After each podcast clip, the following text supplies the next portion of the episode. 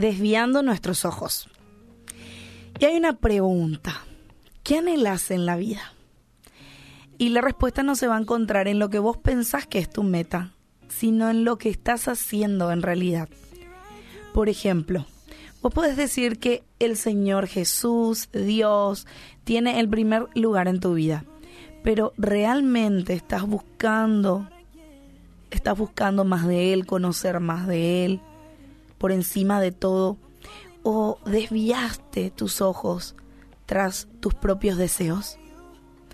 Y ese fue el caso de los judíos que regresaron a Israel después de estar en cautiverio en Babilonia. Y lo describe Ageo 1, ¿verdad? Tenían la meta, ellos venían con la meta de reconstruir Jerusalén y el templo, pero desviaron su atención a la construcción de sus propias casas y siguieron posponiendo el trabajo en la casa del Señor y como resultado Dios estaba cuestionando sus esfuerzos. Así que el Señor lo describió de esta manera en Ageo 1.9. Ustedes esperan mucho, pero cosechan poco. Lo que almacenan en su casa, yo lo disipo, lo disipo, digo bien, de un soplo. La gente pensaba que podía anteponer sus intereses económicos o sus propios intereses, por decir así, por encima de Dios. Y aún así estar bien. Y, y acá la duda no es, bueno, Ana, pero querían hacer algo bueno, ¿verdad? Su casa. Bueno, yo me imagino que uno, bueno, todos deseamos, ¿verdad? El, bien para nuestra familia, para nuestra casa. Pero Dios no, no estaba ahí en juego este, su estabilidad. Dios los había atraído de nuevo, ¿verdad? Después del cautiverio. Así que Dios ya mostró su cuidado, ¿verdad? También a ellos.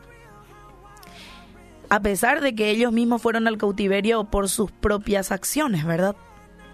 Pero bueno, Dios los atrajo de vuelta.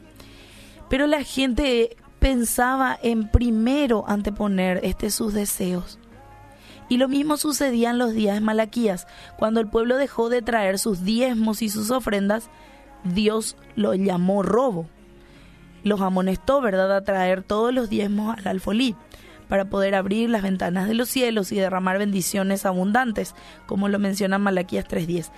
Pero justamente lo que está hablando ahí abarca más que asuntos del tipo simplemente económico, ¿verdad? También en segunda de Pedro 1.5 al 11, el apóstol Pedro nos da una lista de cositas que debemos buscar, que debemos anhelar en primer lugar. Y que es la voluntad de Dios que los busquemos, ¿verdad? Entonces, fíjate un poquito vos y analizate, autoanalizate. Si Dios ya te dio, este, sentiste que te dio un propósito, un trabajo para hacer, vos estás desviando tus ojos a otra cosa, ¿sí? Así que Fíjate en eso y, te invito a que te puedas autoanalizar en esta noche, ¿verdad? ¿Estoy buscando solamente mis deseos? ¿Estoy anteponiendo solamente lo que yo quiero? ¿O realmente tengo la mirada fija en Dios?